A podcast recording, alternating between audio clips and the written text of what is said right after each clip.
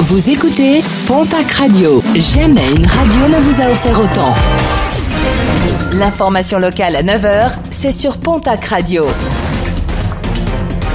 Bonjour Jean-Marc Courage Sénac. Bonjour à toutes et à tous. Vive émotion à Montaut, près de Naï, suite au décès d'un adolescent en moto mercredi tard dans la soirée. Sa moto a percuté le pilier d'un portail. Les secours arrivés sur place ont retrouvé la victime en arrêt cardio-respiratoire.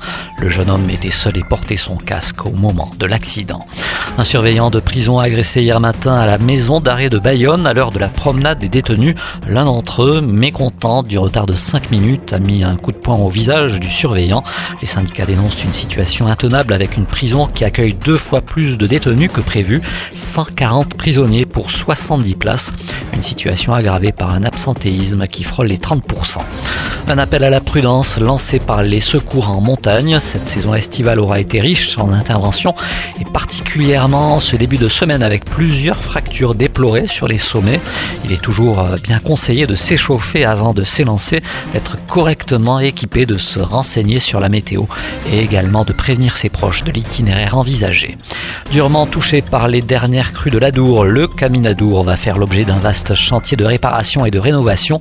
Un chantier qui se déroulera du 1er septembre au 31 octobre prochain pour une restauration totale du chemin programmée avant la fin de l'année.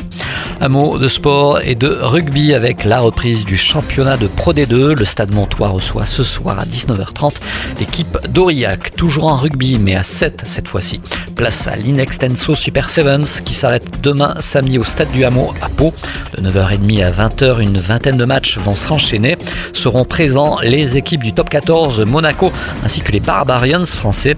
De nombreuses animations sont également programmées tout au long de la journée. Et puis en football, cette fois-ci la quatrième journée de la Ligue 1. Déplacement dimanche en début d'après-midi de Toulouse à Nantes. En Ligue 2, la cinquième journée. Les Girondins de Bordeaux reçoivent demain à 15h l'équipe de Guingamp. Déplacement à 19h du Pau FC à Quevilly.